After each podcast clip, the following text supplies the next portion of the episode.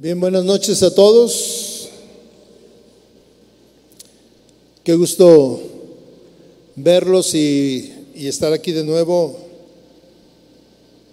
buscando la dirección de Dios para nuestra vida matrimonial. Existen muchas historias de personas que en el pasado tuvieron pues vidas complicadas hombres y mujeres eh, teniendo una vida, un pasado difícil. Yo he escuchado historias de algunas, algunos hermanos incluso que eran miembros de alguna pandilla, por ejemplo. Alguien que se dedicaba a hacer cosas eh, indebidas. Pero así como ese podemos escuchar historias de mujeres que su, pasado también no fue nada agradable. Y sin embargo, con el correr de los, del, tiempo y haber encontrado al Señor Jesús, ahora estamos hablando de eh, realidades, ya no historias, sino de realidades de, buenos esposos. Eh, alguien eh, en el pasado, tal vez alguien pensó que usted nunca pudiera ser un buen esposo que nunca pudiera cambiar. Y mire, el Señor Jesús vino y nos cambió a todos, cambió nuestra vida. Y ahora pues tenemos esposos hermosos, padres, abuelos. E, estas, todas esas historias de hombres y mujeres que en el pasado estuvieron involucrados en una vida llena de pecados. Es un buen recordatorio para todos que Jesús puede cambiar nuestra vida. Y yo creo que nosotros eh, somos una historia, somos una historia de un pasado y un presente.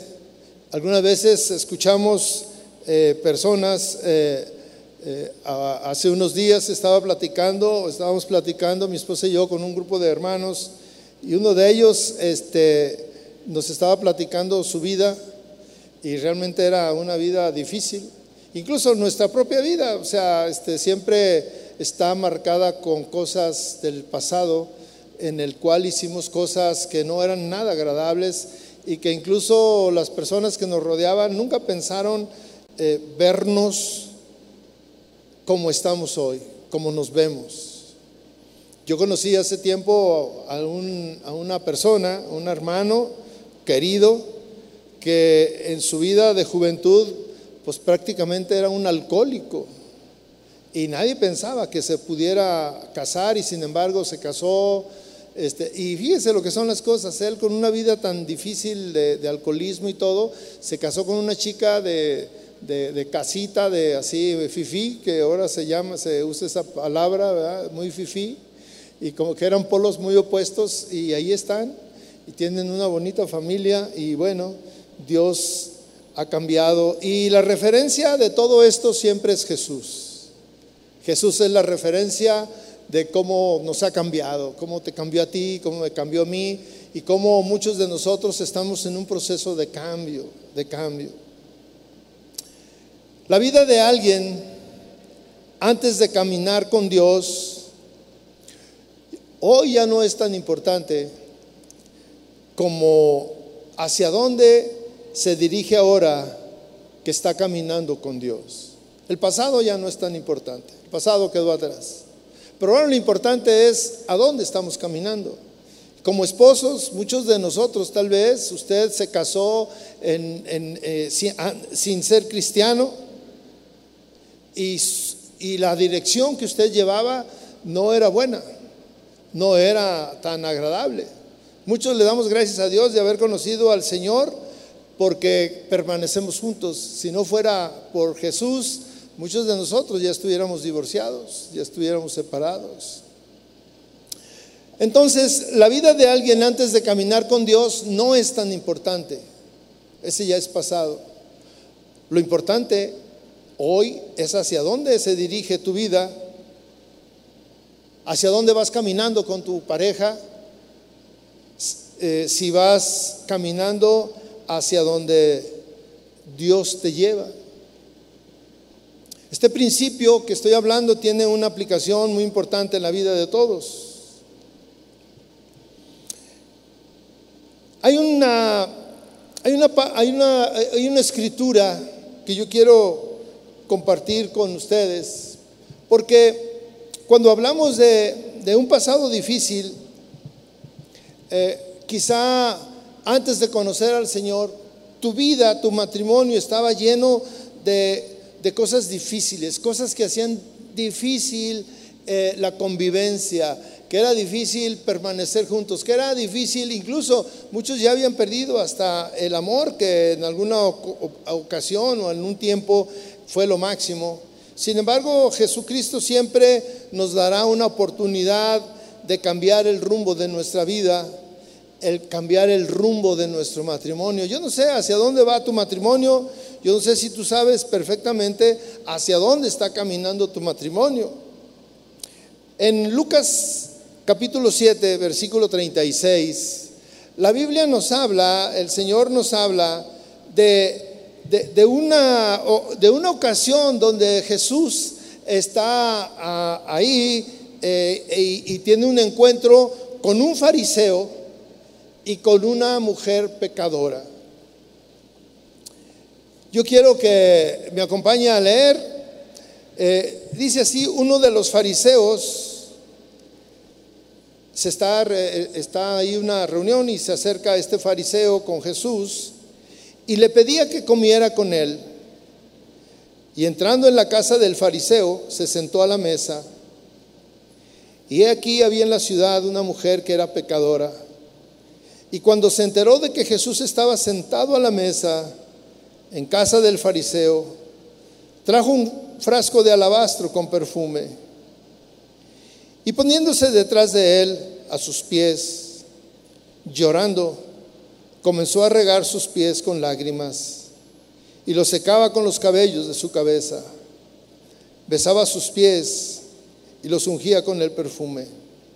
Pero al ver esto el fariseo que le había invitado, dijo para sí, si este fuera un profeta, sabría quién y qué clase de mujer es la que le está tocando que es una pecadora. Y respondiendo le dijo, Simón, tengo algo que decirte. Simón se llamaba el fariseo.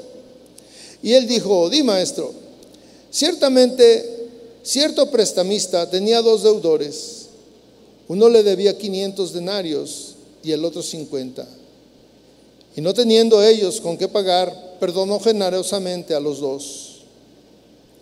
¿Cuál de ellos entonces le amará más. Simón respondió y dijo, supongo que aquel a quien le perdonó más. Y Jesús le dijo, has juzgado correctamente. Y volviéndose hacia la mujer, le dijo a Simón, ¿ves esta mujer? Yo entré a tu casa y no me diste agua para los pies, pero ella ha regado mis pies con sus lágrimas y los ha secado con sus cabellos. No me diste beso pero ella desde que entré no ha cesado de besar mis pies. No ungiste mi cabeza con aceite, pero ella ungió mis pies con perfume. Por lo cual te digo que sus pecados, que son muchos, han sido perdonados, porque amó mucho, pero a quien poco se le perdona, poco ama. Y a ella le dijo, tus pecados han sido perdonados. Los que estaban sentados a la mesa con él, comenzaron a decir entre sí, ¿quién es este que hasta perdona pecados? Pero Jesús le dijo a la mujer, tu fe te ha salvado, vete en paz. Esta es una historia que habla precisamente de un pasado, de lo que acompaña a la vida de las personas. Y un fariseo. Un fariseo, usted eh, si ha tenido la oportunidad de, leer la Biblia y de saber quién es, era un fariseo. Un fariseo era una persona que conocía mucho la palabra de Dios y que al mismo tiempo se ponía como un ejemplo eh, y, ellos consideraban que ellos estaban bien delante de Dios en todos los sentidos. Y, este hombre, bueno, aquí como que es un poquito causa extrañeza que un fariseo le pida a Jesús que vaya a su casa. Y Jesús no tenía problema por visitar a uno y por visitar a otro. Y, él conocía el corazón de uno y el corazón del otro. Entonces cuando está ahí, llegó una mujer pecadora. Una mujer pecadora. Y si usted eh, eh, analiza en el versículo 38 lo que ella hace cuando está delante del Señor, ella dice que ella este, llorando, porque cuando alguien está realmente arrepentido de sus pecados, de su vida pasada, eh, trae una aflicción a su vida y, una convicción y, un dolor por haber ofendido al Señor. Y ella estaba delante de Jesús y ella empezó a llorar. Y no era solamente suficiente con llorar, sino que con sus lágrimas empezó a, regar, es decir, a lavar los pies del Señor. En ese tiempo era usual que este, cuando se sentaban a la mesa le lavaban los pies a todos los comensales. Y ella lo hace. Y, era, un acto de cortesía y uno de sus eh, ritos que tenían los judíos, de que cuando invitaban a alguien, ellos les ofrecían agua para que se lavaran. Y ella, además de que le estaba lavando los pies con sus lágrimas, al mismo tiempo o después le secaba con sus cabellos eh, eh, sus pies y besaba sus pies y los ungía con aceite. Muchas veces ah, cuando alguien ve una actitud como esta, y más cuando se, se pone en una postura de que yo soy y que estoy bien y que lo que está haciendo el otro está mal y nos ponemos como jueces y siempre estamos reclamándole al otro lo que hace y lo que hace. Sí. Entonces, eh, este hombre eh, piensa dentro de sí. Este, eh, no, no, si, fuera profeta, este, él sabría con quién estamos. Él sabía quién es ella sabía lo que ella hace. Esta mujer ciertamente que tenía una reputación muy mala. Todo el mundo la conocía y sabía que era una pecadora. Yo no sé cuáles eran sus pecados, pero todo el mundo la conocía y pudiéramos imaginarnos que era una mujer fácil, o no sé. Pero su, reputación era muy mala. Entonces, eh, cuando él está ahí, eh, el Señor, conociendo los pensamientos, se anticipa y le empieza a dar una explicación. Y le dice, había dos deudores. Es un ejemplo, una parábola. Hay dos deudores. Y a los dos se les perdona. El, amo, el, a quien le debían, dice, eh, toma la decisión de perdonar a los dos. Uno debía poco y uno debía mucho.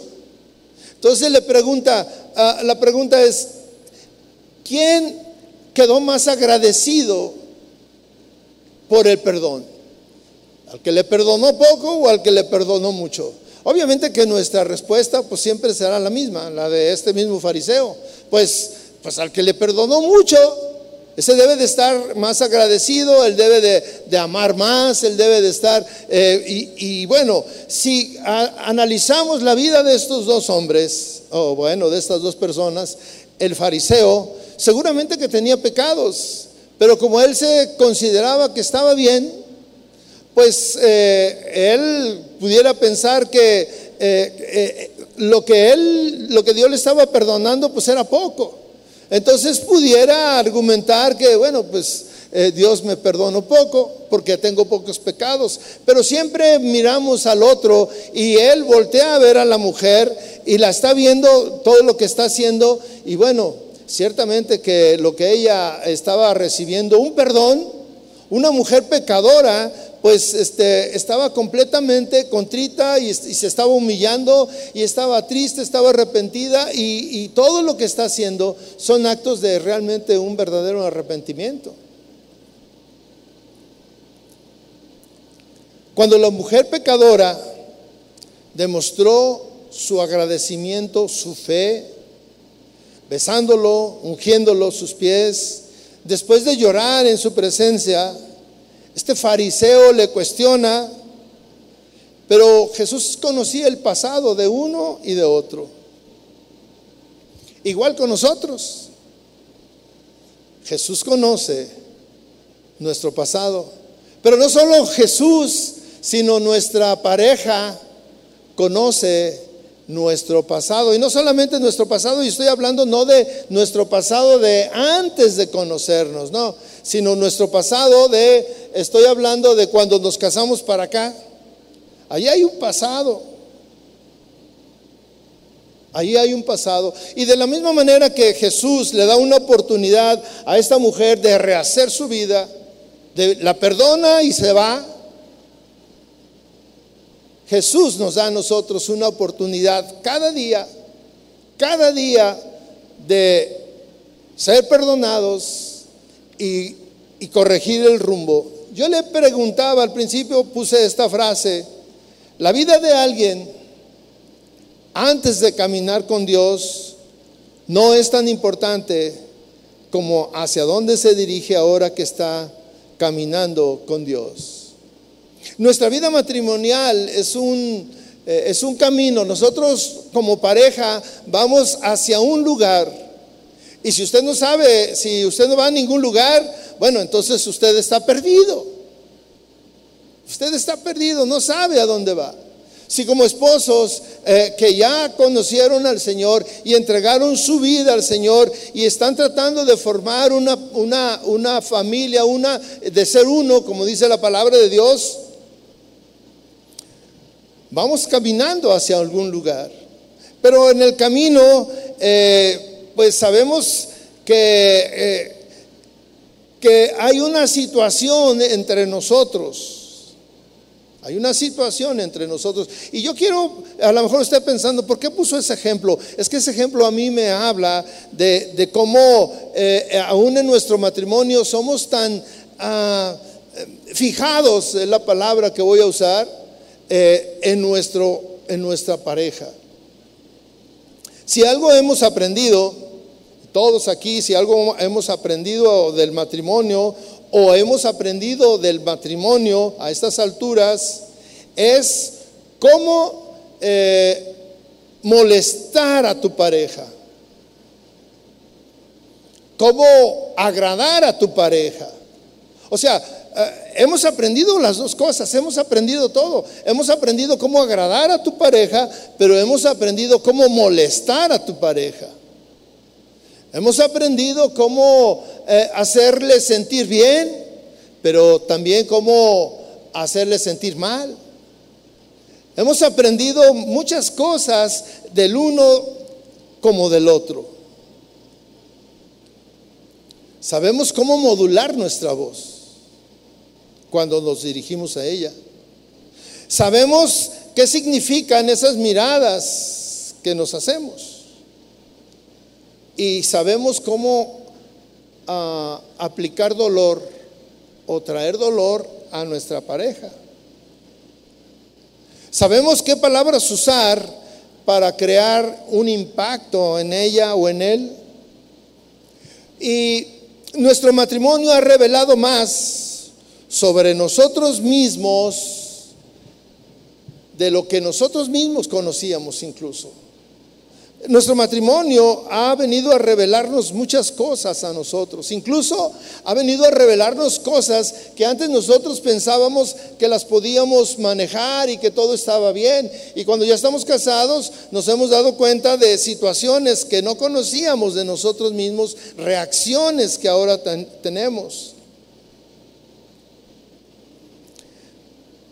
Sabemos, mis hermanos, todos sabemos cómo podemos hacer la vida más fácil entre nosotros, pero también hemos aprendido a hacernos la vida difícil. Hemos aprendido cómo servirnos mejor el uno al otro y cada día seguimos aprendiendo. En nuestra vida matrimonial y nuestra vida en general es un continuo aprendizaje, es una escuela que nunca se termina. Todos los días es un día de clase y no hay vacaciones. O bueno, cuando se va alguno de los dos de vacaciones, de viaje, ¿va? Ese día hay descanso en la, en la, en la clase. Pero de lo contrario, todos los días es un día de clase. Y sin embargo, mis hermanos, quiero decirle que, que ese alguien que te conoce tal y como tú eres, y que a pesar de eso te sigue amando, verdaderamente que es un acto de gracia. Y es un acto similar al de Jesucristo que tuvo con nosotros. Porque cuando vemos el ejemplo aquí de, la, de, esta mujer pecadora, mire, Jesús sabía que era una pecadora y la amaba. Jesús sabía el pensamiento de este fariseo y lo amaba también. A los dos los amaba. Porque a los dos dice que les perdonó su deuda. En la misma situación, a los dos los perdonó. Igual, igual que nosotros. Pero aquí hay una cosa que viene eh, y que yo quiero enfatizar. Que tu pareja que te conoce tal y como tú eres después de tantos años y que te siga amando, es un acto de gracia, ¿verdad? Es un acto de gracia. Que siga ahí contigo. El propósito del matrimonio de ser una sola carne es un desafío, yo lo considero hoy un desafío hermoso, un desafío maravilloso, llegar a ser una sola carne. Pero sin la ayuda del Espíritu Santo y sin la ayuda de Dios, estoy seguro que tal vez ninguno de los que estamos aquí tuviéramos ese pensamiento o tal vez ninguno estaríamos aquí juntos. Todos necesitamos la ayuda de Dios para evitar que nuestro matrimonio caiga en un estancamiento. Y mire, estas eh, reuniones de matrimonios que hacemos forman parte de ese propósito. Evitar que tu matrimonio caiga en un, en un estancamiento, que caiga en una rutina, sino que siempre estemos buscando y mirando y, darnos cuenta de que si algo está haciendo mal en nuestra vida matrimonial, entonces tenemos que re, reordenar, porque yo le estoy hablando que hay una dirección en la que, en la que vamos. Y cuando nosotros no estamos atentos a, a a esa dirección es como a mí me pasa en algunas ocasiones, incluso mi esposa este, ya, ya me, bueno, ella me conoce y por ejemplo a veces que, que, vamos a algún lugar y yo me subo en el auto y voy manejando y voy distraído y luego me paso a donde yo iba y luego ella me dice, ¿a dónde vamos? Y yo le digo, este, ay, me pasé, era por allá. Y sí, perdí la dirección a donde iba. Y me pasé. Y ya voy en, un, en un, sentido opuesto. Este, hace, hace algunos años platicaba con, uno, con unos hermanos que fueron a Estados Unidos de vacaciones.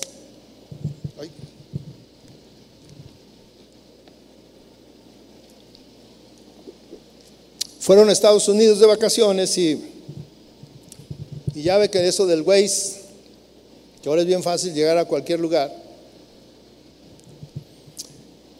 ellos iban a llegar a un hotel y cuando iban por ahí cerca, este, iban en el freeway y pues obviamente que uno no conoce, ellos no conocían y se pasaron de donde tenían que pasar, salirse ella le dijo, por aquí, por aquí es la salida. Y él dijo, no, no, es acá adelante.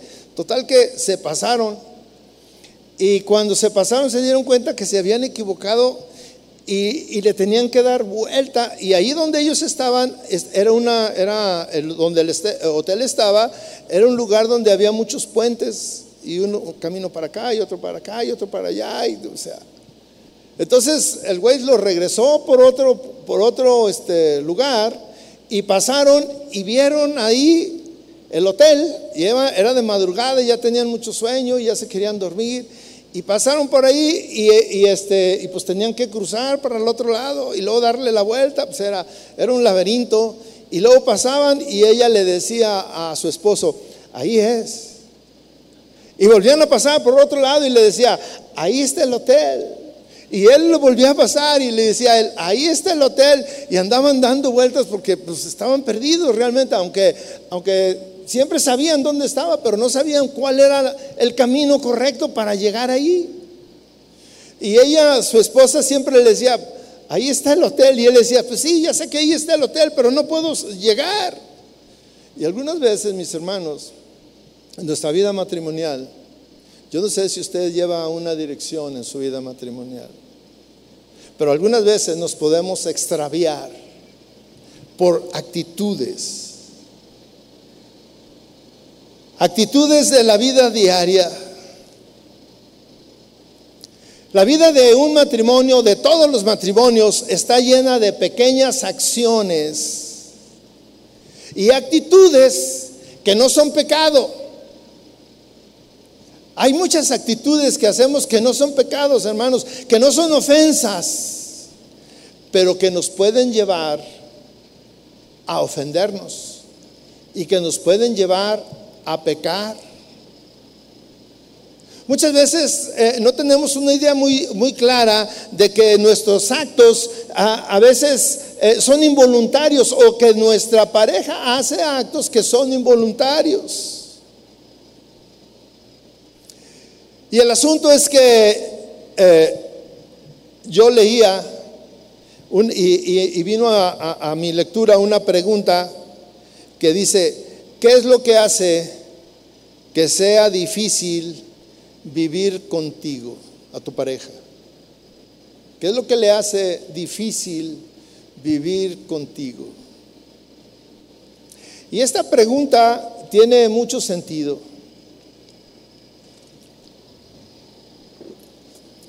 En los matrimonios se escuchan frases como, ¿por qué siempre haces lo mismo? O bueno, cuando ya está molesto, ay, estoy cansado de que siempre haces lo mismo. Ya me cansé de que siempre haces esto. Ya me cansé de que siempre dices esto. Y, son situaciones que eh, hacen difícil la convivencia diaria. Algunos están cansados de pequeñas acciones y bueno, eh, alguien habla de que a alguien le, le molesta, no sé, cómo dejan el jabón o o cómo dejan la pasta de dientes, o como esto, pequeños actos que forman parte de nuestra vida diaria y que no son pecados. ¿O es pecado eso? ¿Verdad que no es pecado? No es pecado que usted, eh, bueno, voy a poner un ejemplo, que usted se levante de la mesa y deje ahí sus platos, su, su losa que acaba de usar y la deje ahí en su mesa. Eso no es pecado. Eh, pudiéramos catalogarlo o como, como otra cosa, pero no es pecado. Pero eh, ya que te fuiste, luego tu pareja dice, siempre hace lo mismo, siempre deja aquí su cochinero, ¿verdad? Siempre deja. Todos tenemos rasgos de personalidad, todos tenemos preferencias que no son pecados, pero que pueden convertirnos en, personas difíciles de agradar. Escuche bien esto. Todos tenemos rasgos de personalidad o preferencias que no son pecados, pero que pueden convertirnos en personas difíciles de agradar. Y esto se agrava cuando tenemos que vivir con alguien que no puede soportar nuestra idiosincrasia, que tenemos que vivir con alguien que no está acostumbrada a vivir con una persona con cierta educación, que estamos o que tenemos que vivir con alguien que está acostumbrado a hacer eh, ciertas cosas que no está correcto. Lo voy a platicar. Eh, cuando yo estaba soltero, pues yo no tenía ah, un padre que me, que me llamara mucho la atención, que me corrigiera, y vivía con mi mamá, pero mi mamá normalmente no estaba en casa. Entonces yo me acostumbré a, a, ser alguien completamente libre, que no tenía que dar ninguna explicación de nada a nadie. Entonces yo cuando salía de mi casa solamente decía, ahorita vengo, pero nunca decía dónde voy, ni, ni, cuánto tiempo voy a tardar, ni nada, simplemente me iba. Y, y, y, esa era una e, eso era una actitud con la que yo viví. Y ciertamente que ahora que he estado estudiando todas estas cosas, me doy cuenta de que no era un pecado hacer eso. Pero cuando yo me caso, y me casé con una mujer que era muy ordenada, es muy ordenada. Mire, cuando salimos de viaje, la voy a balconear, cuando salimos de viaje, ella agarra su cuaderno y empieza a poner todo lo que va a llevar, todo lo que va a llevar. Y luego Dos días antes ya está y luego mete algo a la maleta y le pone palomita. Y luego mete algo y le pone palomita. Y mete algo y le pone palomita. Y yo en media hora hago mi maleta y ya está. Y me dice, ¿a poco ya? Ya. Y si se te olvida algo, pues de modo, se me olvidó. Y ella está así, bien ordenada. Entonces cuando nos casamos y, este, el primer día o el segundo, no recuerdo, ya que estábamos viviendo aquí después de la luna de miel, yo no tenía nada que hacer y ella tenía que lavar. Entonces, obvio que que le dije, ahorita vengo. ¿Y qué cree que pasó? Ese pequeño acto esas pequeñas palabras inofensivas, ¿verdad que son inofensivas? Ahorita vengo. No eran pecado, no ofendían a nadie. Sin embargo, fue una tarde de charla y no de café. A ver, ¿cómo que ahorita vengo? ¿A dónde vas? ya no estás, o sea, no eres tú solo. Digo, pues sí, pero tú vas a lavar. ¿Y yo qué quieres que haga? No, pues ven y ayúdame. Ah, no, pues esa es tu chamba. ¿Verdad? Pequeñas cosas que no son pecado, pero que causan problemas. Esos rasgos de nuestra personalidad que adquirimos a través de los años, cuando las llevamos al matrimonio causan conflicto. Voy a mencionar algunas cosas que eh, quiero hacer la aclaración. Porque luego mi esposa me regaña de que ando diciendo cosas de, nuestro, de nosotros. No son de nosotros. Todas me las platicaron. ¿No me creen, mi amor? Por ejemplo, es común, a mí me ha pasado, que pierdo las cosas, las pierdo. ¿A usted no le ha pasado que trae su celular aquí, hablando por teléfono, y lo anda buscando? ¿Dónde está el celular? Y luego, bueno, es obvio que le dicen, ¿lo traes puesto? ay, perdón. O andas hablando y luego dices, este, espérame, porque ando buscando el celular, no lo encuentro. y luego te, te dice la otra persona, pues estás hablando conmigo por el celular.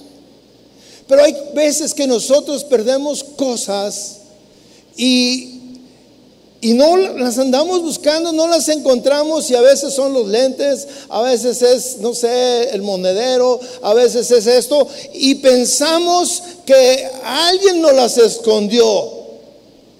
Y ese alguien, ¿quién cree que es? Su pareja. No me estés vacilando, dime, dime dónde lo dejaste. No, o sea, yo no lo vi, yo no lo tengo. Claro que tú lo tienes. Pequeñas cosas que no son pecado, que son parte algunas veces de ya de nuestra manera de ser y que esto puede convertirse en un conflicto porque culpamos a los demás de eso. Otro pequeño detalle que tal vez, eh, y ahí sí me la van a creer, no es mi caso, eso me lo han platicado a mí, cuando salen a comer o a cenar. Es algo tan inofensivo, esa palabra tan inofensiva, que no es pecado, que tú le dices, ¿a dónde quieres ir? ¿Alguien le ha pasado eso? que han preguntado, ¿a dónde quieres ir? y luego tú le dices, pues a donde tú quieras. Tú me invitaste. No, pero es que yo te quiero agradar. ¿Les ha pasado eso? ¿A nadie? Digo, no me dejen solo porque pues, me voy a sentir mal. Levante la mano al que le ha pasado eso. ¿A dónde quieres ir? A donde tú quieras. No, pero es que te quiero agradar. ¿A dónde quieres que te lleve? No, pues a donde quieras. Luego le cambia la palabra. ¿Qué quieres cenar? Lo que tú quieras. Son palabras inofensivas.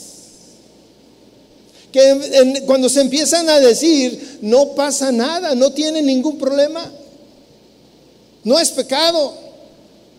Pero se puede convertir en una discusión. Nos puede llevar a discutir. No, pues entonces, ¿para qué me invitas si no sabes a dónde quieres ir? No, pues te estoy dando la oportunidad. No, pero que esto, no, pero que aquello. Bueno, pues mejor nos regresamos. Sí, regrésate. Pues espérame, me bajo del carro. Y el frenón, bájate pues.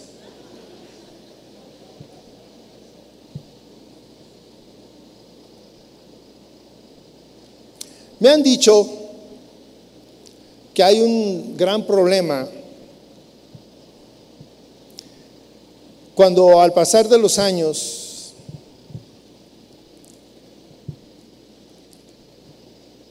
pareciera que eh, no entendemos, pareciera que somos de lento aprendizaje cuando nos dicen, mira, por favor, eh, no, ah, no uses la pasta de dientes de esta manera. No dejes la pasta de dientes aquí no hagas esto, no hagas aquello. Y estoy hablando de los dos, ¿eh? porque los dos tenemos la misma ah, actitud de, de enseñarle al otro lo que queremos que haga para sentirnos satisfechos. Porque el que le está diciendo al otro que haga esto o aquello es el que quiere que el otro haga lo que él quiere. Porque el otro, pues para él es natural este, usar la pasta de dientes y dejarla ahí. La toalla, dejarla de esta manera en los platos en, la mesa, o sea, todo lo que sucede, el orden en casa. Hay señoras que son, y señores, que son escrupulosos en cuanto al, orden en la casa. usted va pasando y, y, la señora o el señor que le gusta que todo esté en su lugar, voltea y luego se regresa a mover el, el adorno, ¿verdad? Y el otro dice, ay, es que está, está, este, está movido.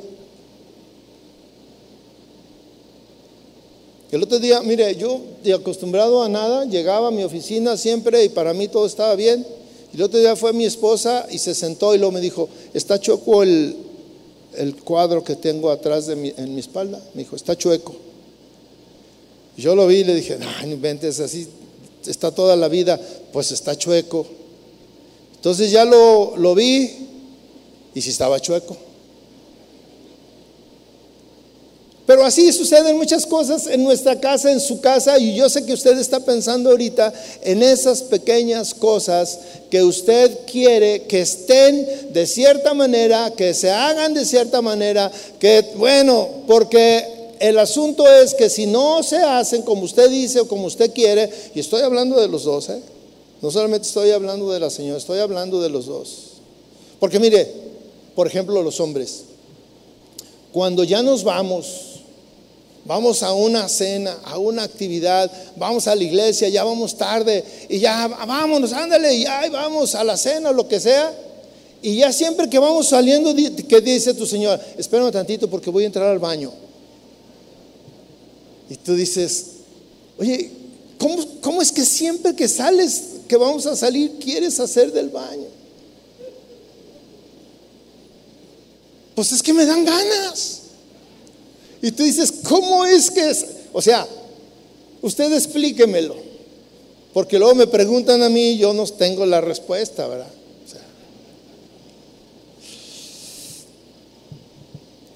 aquellos que mejor se conocen, mis hermanos, son los que viven juntos. Y aquellos que viven juntos son los que conocen las debilidades de su pareja. Hay muchas cosas que yo estoy hablando y que usted está pensando que ustedes hacen.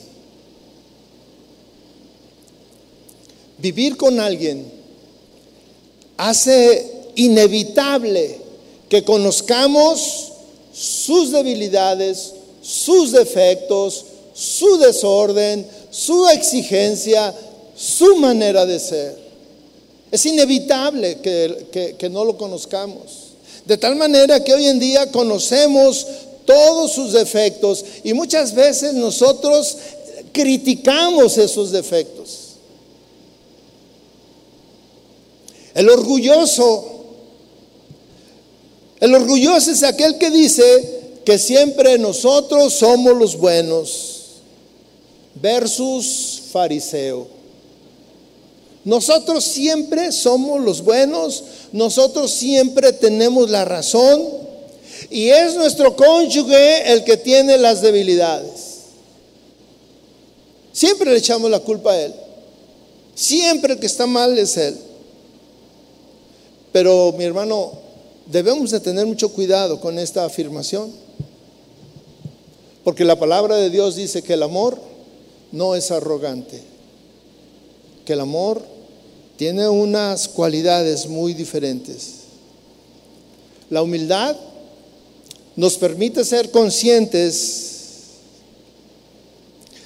de que muchas veces ah, nosotros le ponemos las cosas difíciles a nuestra pareja. La humildad nos permite servir mejor. La humildad reduce las oportunidades de que se generen malos entendidos. Y hace que la otra persona se sienta escuchada, se sienta ah, importante, se sienta que la tomas en cuenta. Confesar nuestras debilidades, que no son pecado, nos ayudan mucho.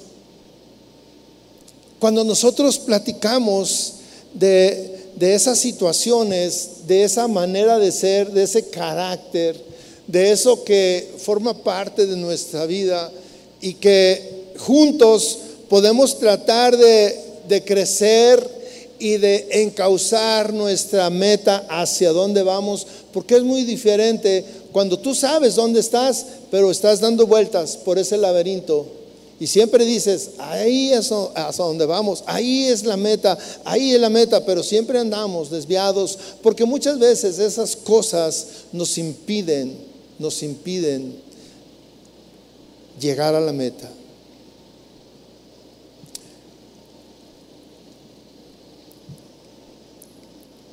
Cuando nosotros confesamos nuestras debilidades, que no son pecado, entonces eh, podemos tener unas expectativas de cambio diferentes que son sanas. Esto nos ayudará a crecer juntos, pero también nos ayudará como esposo a amar a tu esposa y le ayudará a tu esposa a respetarte a ti como esposo. Cuando yo estaba leyendo esta la segunda parte de la mujer. Algunas veces, este, y esto es muy importante para nuestra vida, algunas veces nosotros eh, en la pareja seguimos pensando y, y sacamos a la luz el pasado de uno o de los dos, sus errores que sí son pecado, sus faltas que sí son pecado. Hay dos cosas en la vida matrimonial. Las cosas, pequeñas cosas que no son pecados, pero que nos llevan a ofendernos. Pero en la vida de algunos matrimonios hay cosas que sí son pecado y que uno de los dos no perdona. Y el otro se la pasa como la mujer eh, pecadora, arrepentido, humillándose, pidiéndole a Dios que lo perdone. Y aquí viene el, la la respuesta del Señor. ¿A cuál de los dos le perdonó más? La respuesta de Dios es, a los dos les perdonó, porque los dos habían cometido faltas. Pero ¿cuál es la actitud de nosotros en nuestra vida matrimonial? Pudiéramos nosotros ah, considerar que nosotros somos los buenos y que nuestra pareja es la mala. Sin embargo, mis hermanos, eh, debemos de reflexionar en nuestra forma de ser. Y hay cosas que todos, todos tenemos y podemos cambiar. Porque aquí el asunto es hacia dónde vamos. Y eso es lo que importa hoy en día. ¿Hacia dónde va nuestro matrimonio? ¿Hacia dónde va nuestra familia? ¿Hacia dónde la estamos llevando? Y si tal vez hoy nos desviamos del camino, es importante escuchar la voz del otro que te dice, ¿a dónde vamos? Como muchas veces me lo ha dicho mi esposa, cuando yo me, le sigo y luego me dice, ¿a dónde vamos? Porque ella sabe a dónde vamos. Porque cuando salimos de casa, yo le dije, vamos a la iglesia, vamos a la casa de fulano, vamos a este lugar, vamos al otro. Y cuando ella sabe cuál es el camino y cuando yo me desvío, ella me dice, ¿a dónde vas? ¿A dónde vamos? La pregunta es, ¿a dónde llevas tu matrimonio? Con esas cosas que hacemos todos los días. Yo le decía que eh, nuestra, nuestra vida matrimonial es una escuela y todos los días estamos en el salón de clases. Todos los días estamos aprendiendo algo, pero ese aprendizaje es autodidacta. Nosotros no tenemos un maestro que nos esté cuidando ahí, pero tenemos la palabra de Dios que nos ha dicho lo que está bien y lo que está mal. Y tenemos un sentido común que nos dice qué está bien y qué está mal. Parte de la enseñanza que yo tuve al principio de mi manera de ser con mi esposa, eh, yo era muy desordenado, mucho, muy desordenado. Salía de, bañarme, por ejemplo, en las mañanas y dejaba tirado todo por, por todos lados. Y mi esposa siempre me decía, mira, pon, el esto aquí, pon esto acá, te puse un cesto para la ropa sucia y esto y aquello. Y, bueno, yo tenía una manera este, diferente de pensar. Cuando yo empecé a conocer la palabra de Dios, el Señor me mostró que el sentido común también me enseñó que lo mejor es el orden. El orden. Y yo me ordené y las cosas en su lugar, como me enseñó mi esposa. Ella me empezó a enseñar eso. Y, yo le enseñé, ella ha aprendido de mí otras cosas. Y, y, yo he aprendido de ella esto y ella ha aprendido de mí aquello. Y es lo mismo entre ustedes. Cada uno está aprendiendo las cosas buenas del otro. Y juntos vamos a ver cuáles son las cosas malas o lo que estamos haciendo incorrectamente y las cosas que hacen difíciles que él o ella vivan con nosotros. ¿Qué hay en tu, en tu matrimonio, mi hermano? ¿Qué hay que, que, hace difícil que, que vivan juntos? ¿Qué hay? ¿Qué son esas pequeñas cosas que a ti te molestan? Y si tú dices, a mí no me molesta nada de mi esposa, a mí no me molesta nada de mi esposo, la verdad yo no te creo. Porque perfectos no hay, la palabra de Dios dice que solamente Cristo es perfecto, solamente Él no tiene falla. Muchas veces nosotros argumentamos eso, pero la verdad es que en el fondo no lo decimos, pero hay cosas que no nos agradan. Y el propósito es ah, que nuestro matrimonio no caiga en un bache, no caiga en un desaliento, no caiga en, una rutina que nos lleve a creer que, ¿para qué sigo aquí?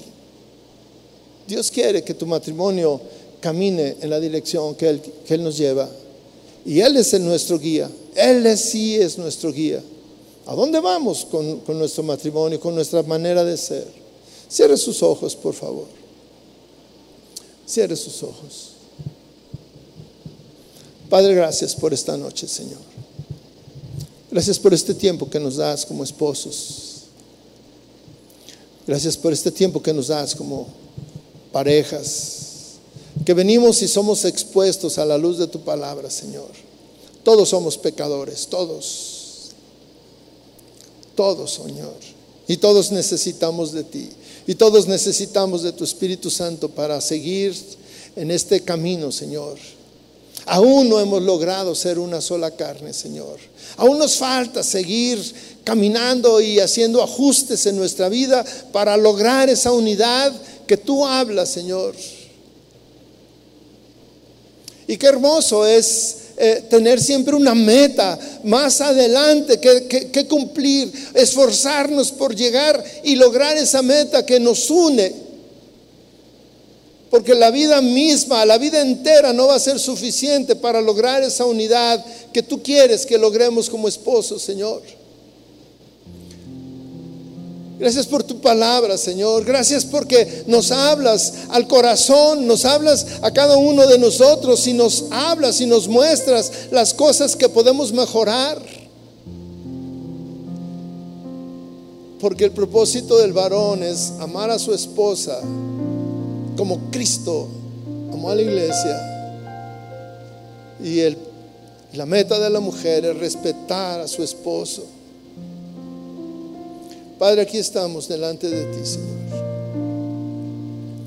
Tú nos conoces. Tú sabes lo que hay en nuestra vida. Tú sabes esas diferencias que suceden en nuestra vida, que no son pecado, que son parte de nuestros hábitos, de nuestras acciones, de nuestra educación, pero que tal vez necesitan ser modificadas. Ayúdanos a cada uno, dale dirección, Señor. Dale sabiduría, Padre. Gracias por este tiempo, Señor. Señor, lleva a cada pareja que tengan ese tiempo para hablar, para hablar de esas pequeñas cosas que les molestan. Que tengan la libertad de hablar, porque todo se puede modificar, todo puede perfeccionarse aún más, Señor. Gracias Jesús. Amén.